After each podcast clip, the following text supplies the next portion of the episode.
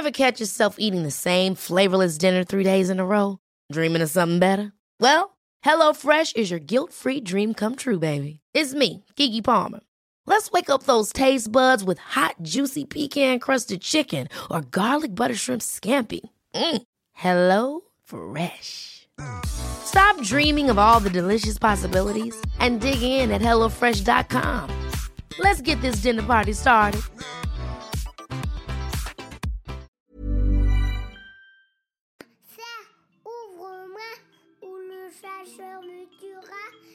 Lapin, lapin, on trigua. Me serrer la main, me serrer la main, me serrer la main.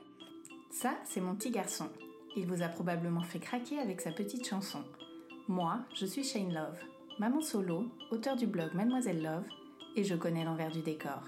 Et vous, vous écoutez Le Tourbillon, le podcast qui parle de la maternité, la vraie, loin des filtres Instagram.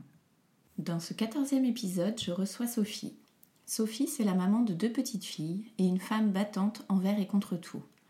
Si elle a perdu trop tôt son repère maternel, elle a aussi décidé qu'elle ne l'enlèverait pas à ses enfants. Avec Sophie, on parle de se construire sans maman, de cancer du sein et de mastectomie préventive.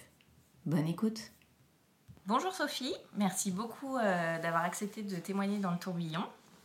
Bonjour et bienvenue à la maison. Merci de me recevoir aussi. Euh, donc on va tout de suite entrer euh, dans le vif du sujet puisque euh, ton histoire est très liée à ta propre relation mère-fille. Tu as donc perdu ta maman à l'âge de 13 ans. Oui, c'est ça. Ta maman souffrait d'un cancer. Oui, c'est exactement ça. En fait, ma maman a appris à 32 ans qu'elle avait un cancer du sein. Et, et en fait, elle ne le savait pas en fait à ce moment-là, mais elle était porteuse d'une mutation qui s'appelle la mutation BRCA2 et qui est sans doute, euh, enfin, très fortement liée, à, voilà, son cancer est fortement lié à, à cette mutation. D'accord.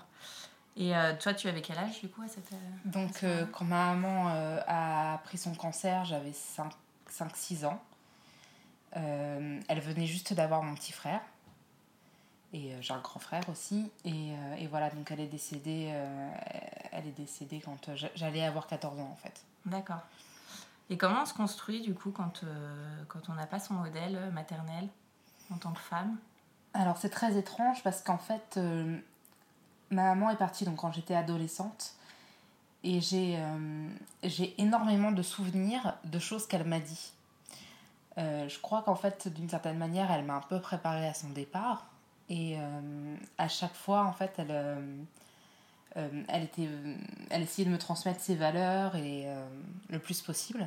Donc euh, j'ai l'impression des fois d'être un peu plus riche que même certaines jeunes femmes euh, qui ont encore leur maman mais avec qui il y a moins de dialogue ou de communication.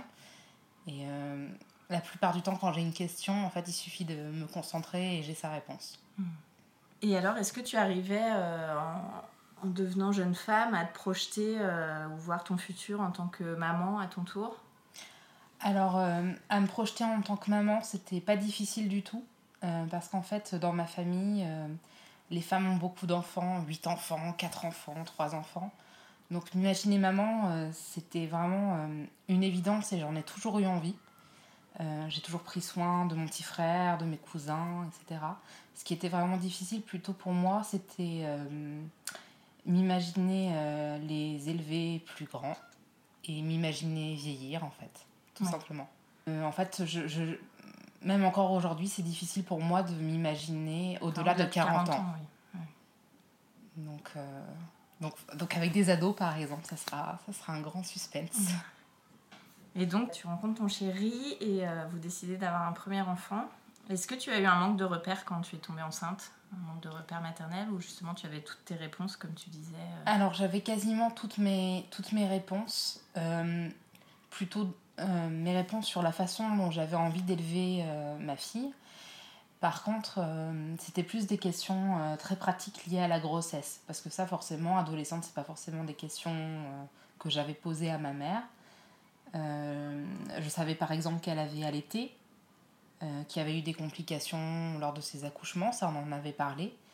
Mais par exemple les nausées de grossesse, des petites astuces sur l'alimentation, des choses plus basiques euh, ou terre à terre, euh, ça je j'avais pas. Et, euh, et du coup, je me sentais très très seule. Hmm. Tu n'avais pas un autre lien qui pouvait te conseiller ou Alors, des liens dans ma famille, oui, j'ai, j'ai la chance d'être très très bien entourée et d'avoir une famille euh, très proche.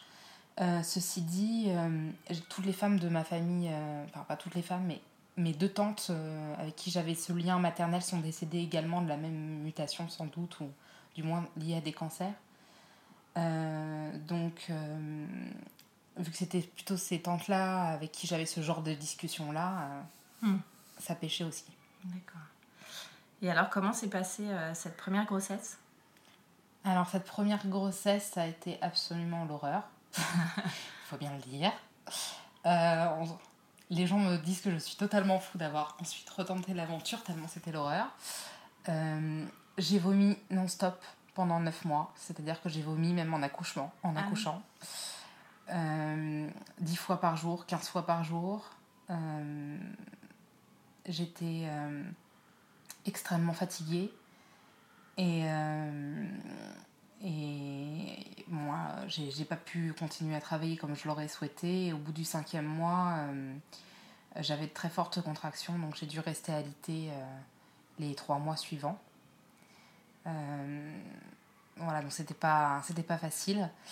Et bizarrement, euh, même si physiquement c'était extrêmement dur, j'étais tellement heureuse. Mm. C'est un vrai paradoxe. Je ne sais pas trop comment j'ai fait d'ailleurs pour réussir à, à occulter euh, à ce point-là euh, le côté. euh, enfin, les symptômes qui étaient si présents finalement au quotidien. Mais mon état d'esprit était quand même.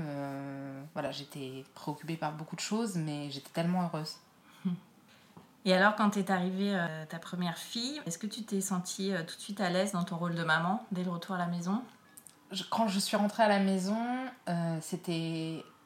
Je me, s- se sentir maman et avoir à la- le lien, en fait, il s'est fait au premier regard avec ma fille. Elle avait un regard, en fait, dès qu'ils me l'ont posé sur moi, elle était. euh, D'ailleurs, elle a toujours ce regard très pénétrant qui fait presque un peu peur. Mais euh, on a été très voilà, fusionnels tout de suite.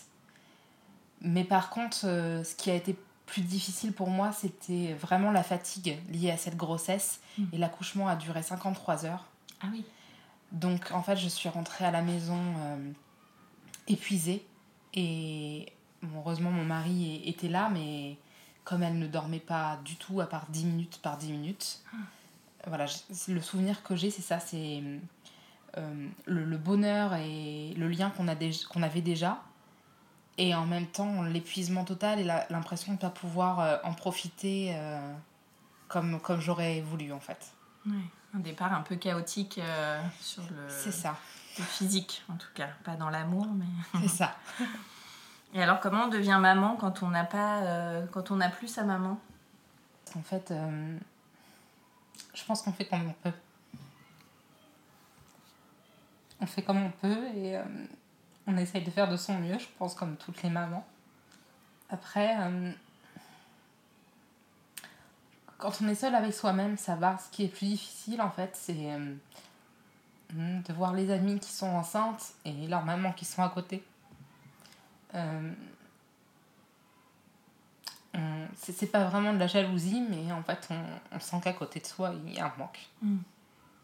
Et donc, on en parlait tout à l'heure. Tu savais en fait que euh, potentiellement tu serais porteuse aussi, toi, de cette mutation euh, génétique.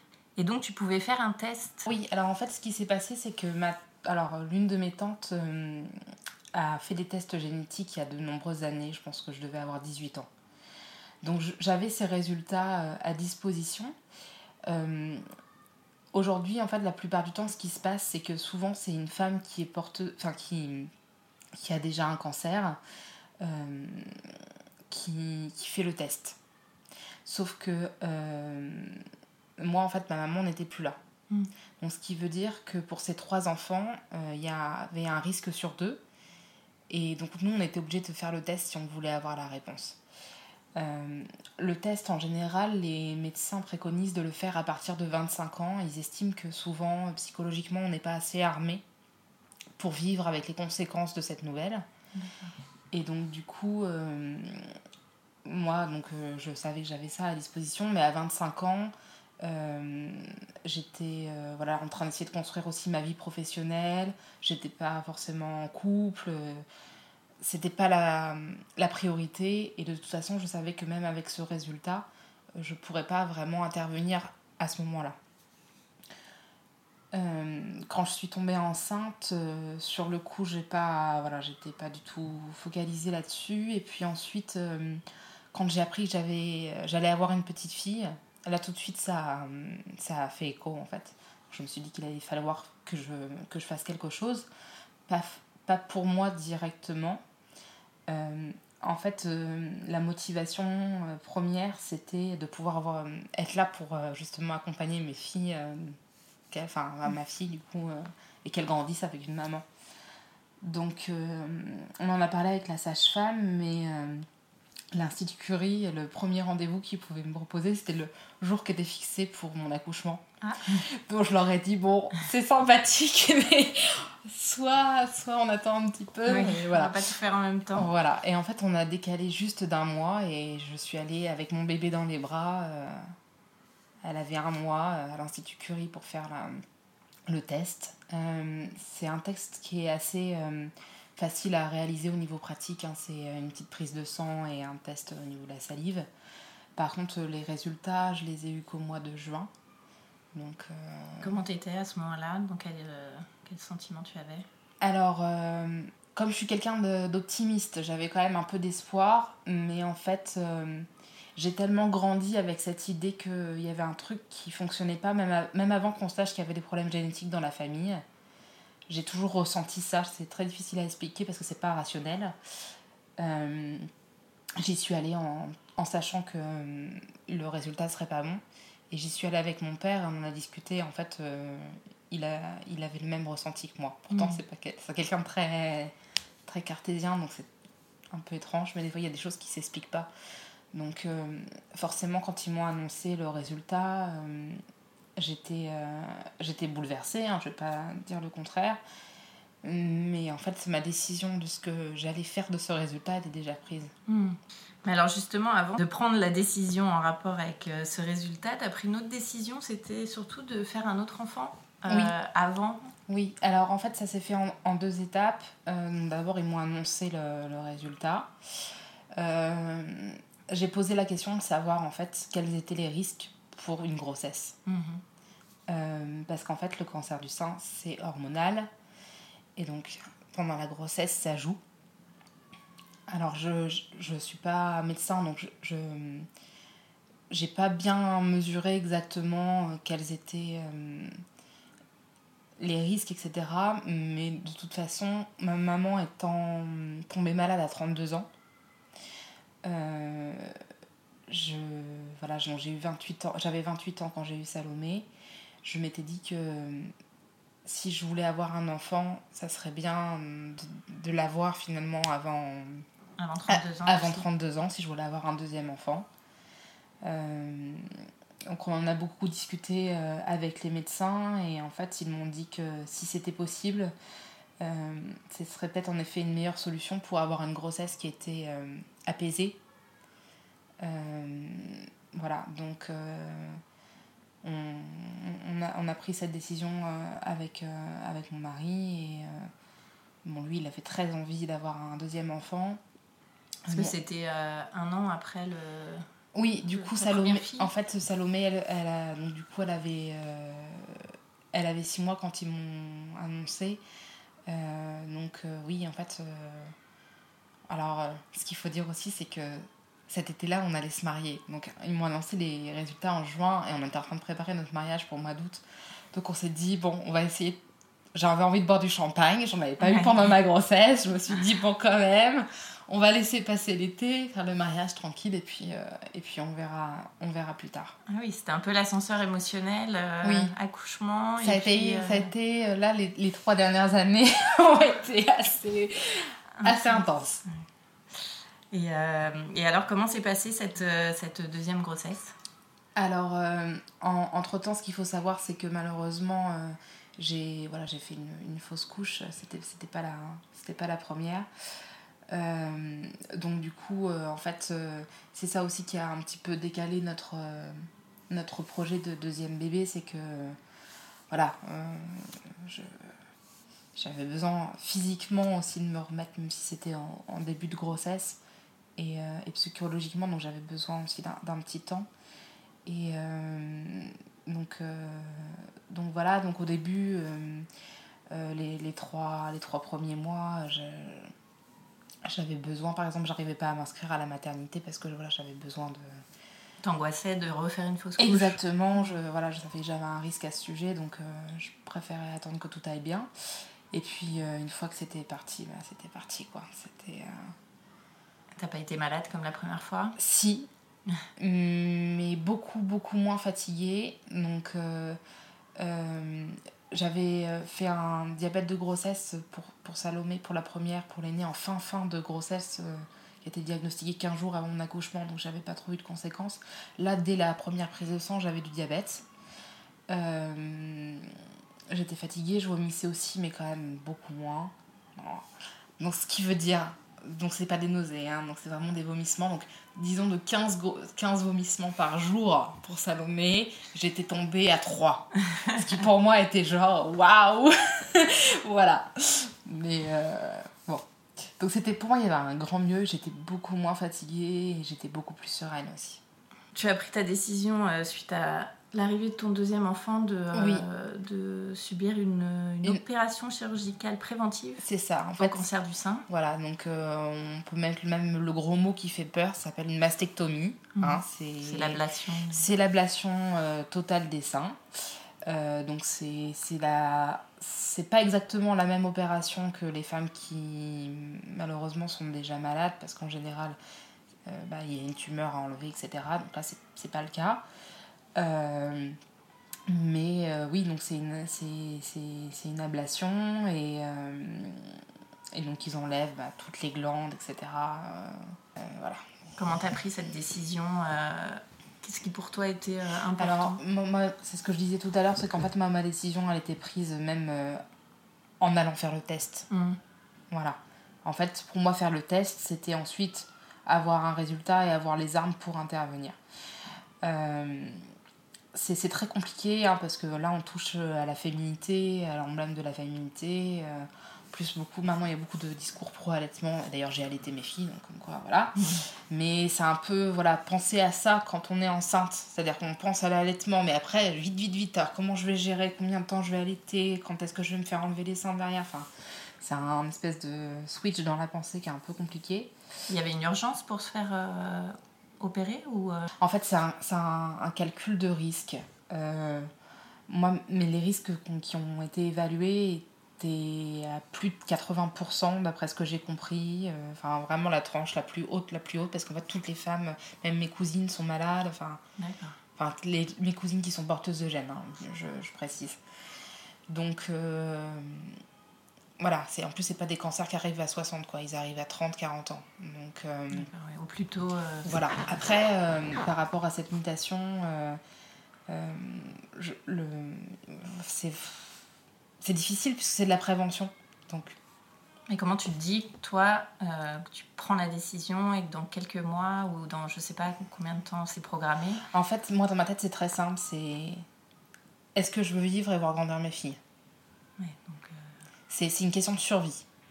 C'est pour ça aussi que hum, euh, c'est pas du tout que j'ai du mal à comprendre les femmes qui font pas la, chirurgie parce que vraiment je, je, comprends bien tout ce que ça symbolise et maintenant aussi pour vivre avec ce nouveau corps euh, je, voilà, je, je, je comprends euh, la difficulté de se regarder dans le miroir, ce que ça peut impliquer aussi euh, pour sa vie intime, personnelle, sa vie de couple. Enfin, il y a plein de facteurs à prendre en compte. Mais en fait, moi, le- la seule question, c'est est-ce que je veux vivre quoi? Hmm. Et la réponse, elle est oh que oui. oh oui, oui, oui. Et je veux même bien en profiter. Donc, euh, on a la chance maintenant euh, de pouvoir euh, essayer d'éviter le pire. Alors, en fait, quand on apprend aussi le, ce qu'il faut savoir quand on apprend qu'on a cette mutation,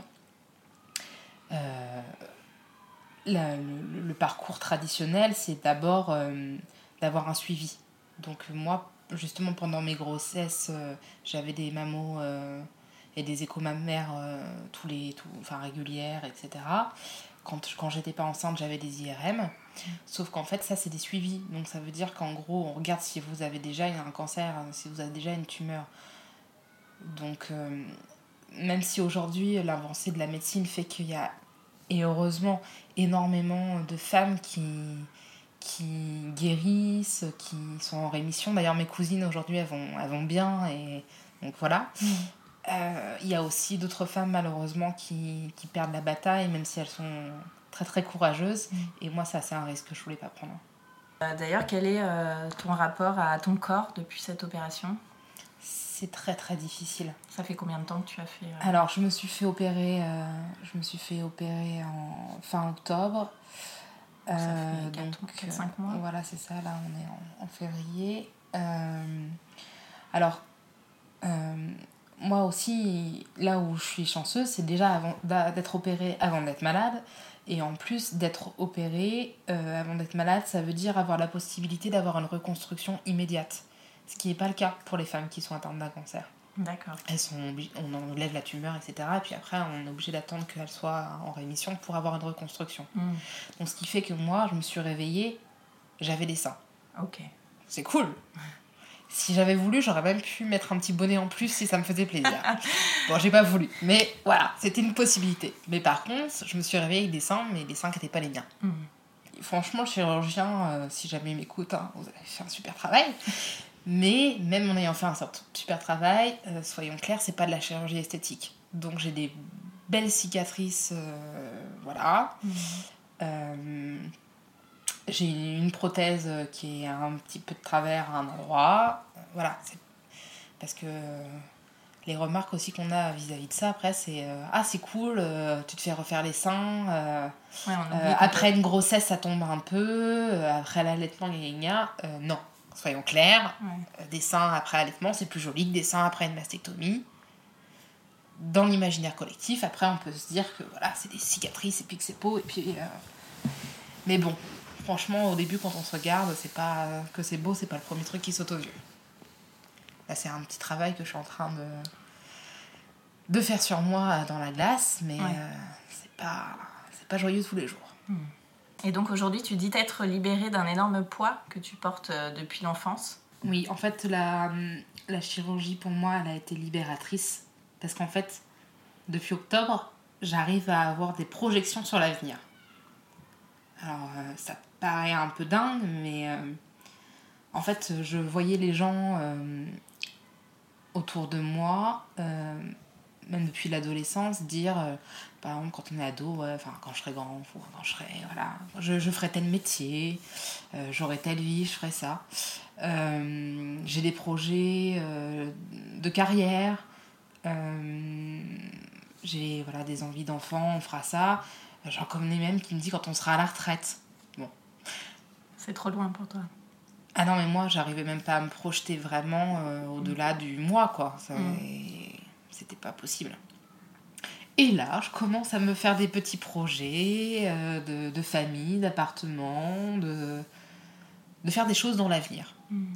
Et pour moi, c'est un truc euh, fou, quoi. J'ai l'impression que j'ai un, un monde de possibles euh, qui, qui s'offre. Et c'est magique, en fait. Tu dois vivre maintenant au-delà de 42 ans. euh. Oui, je, je m'imagine bien grand-mère. Ouais. J'aimerais bien.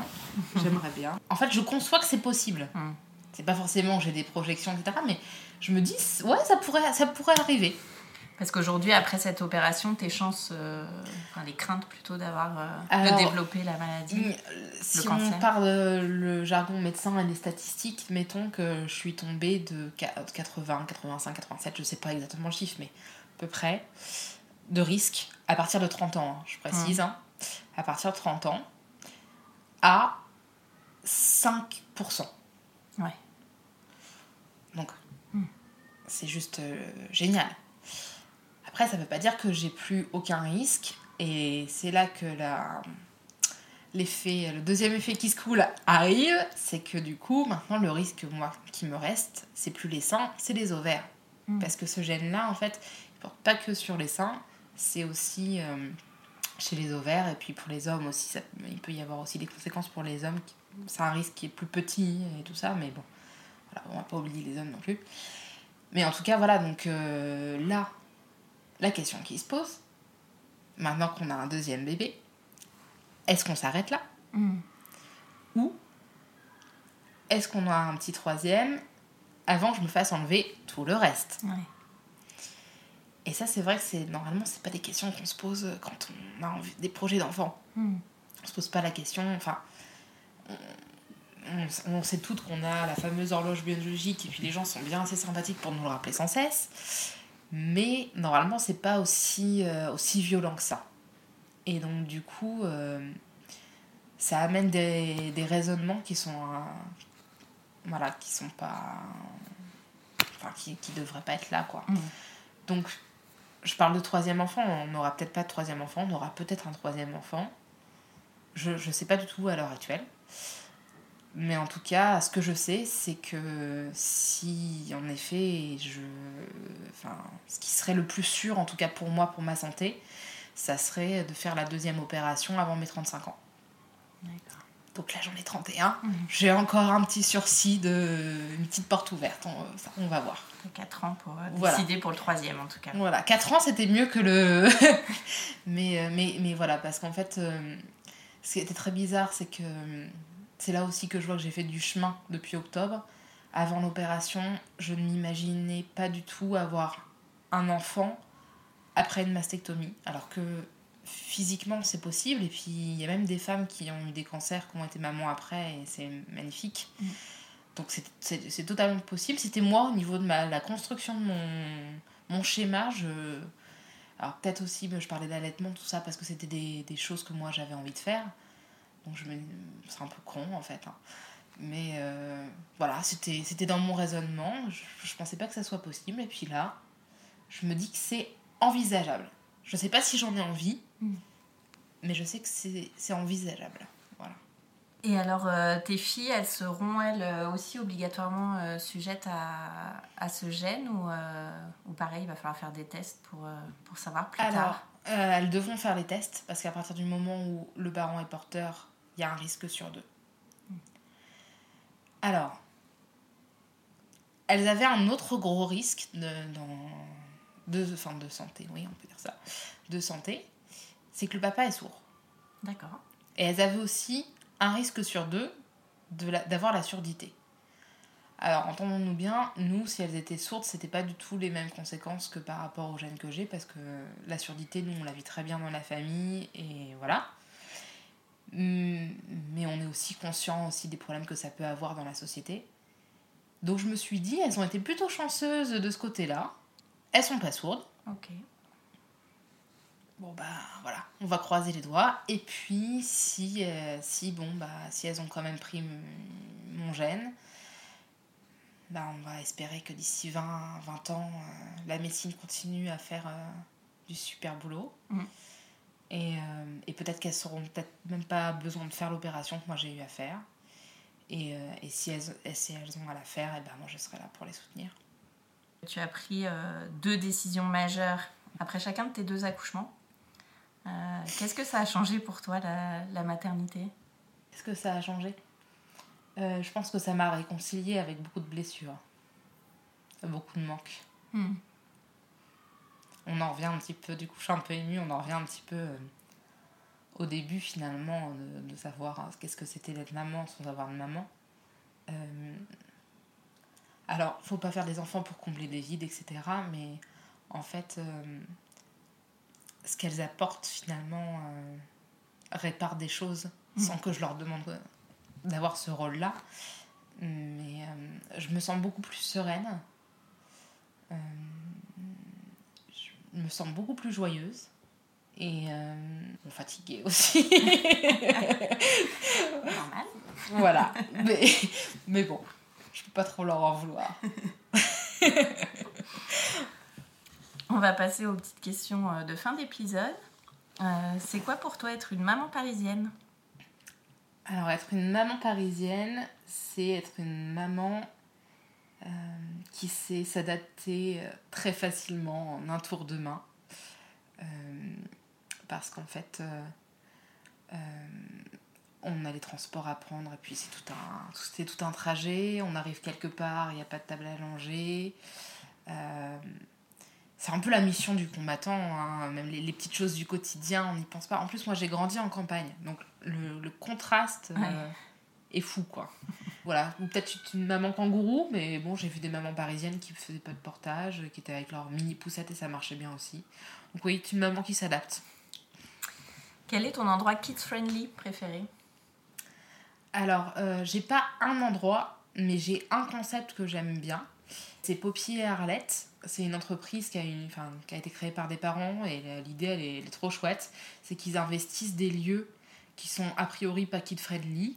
Euh, comme euh, là, on a été à la Félicita il y a pas longtemps, mais on était aussi allé euh, au comptoir général où moi je sortais en boîte quand j'avais 20 ans. Donc, a priori, pas kid-friendly du tout.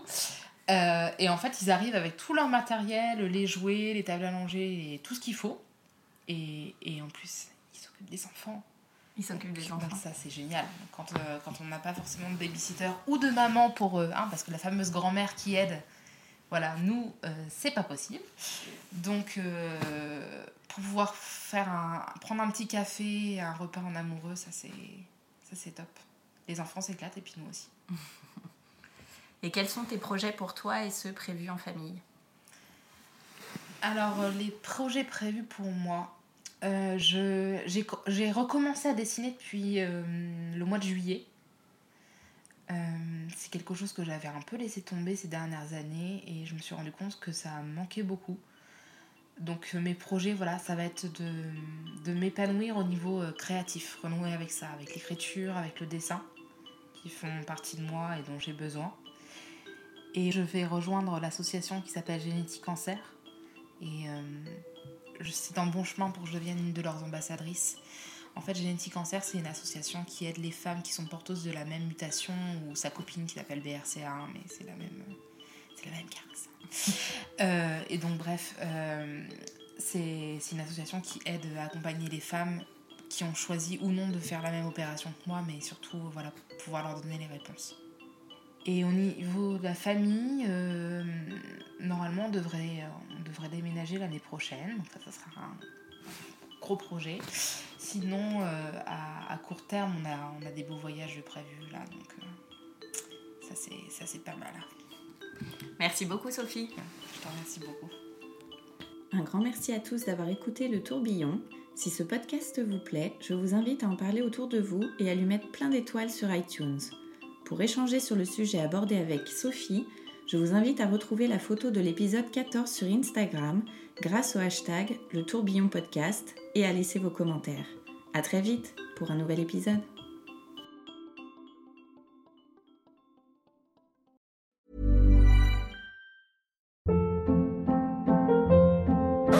Hold up. What was that? Boring. No flavor. That was as bad as those leftovers you ate all week. Kiki Palmer here, and it's time to say hello to something fresh and guilt-free. Hello Fresh. Jazz up dinner with pecan-crusted chicken or garlic butter shrimp scampi. Now that's music to my mouth. Hello Fresh. Let's get this dinner party started. Discover all the delicious possibilities at hellofresh.com.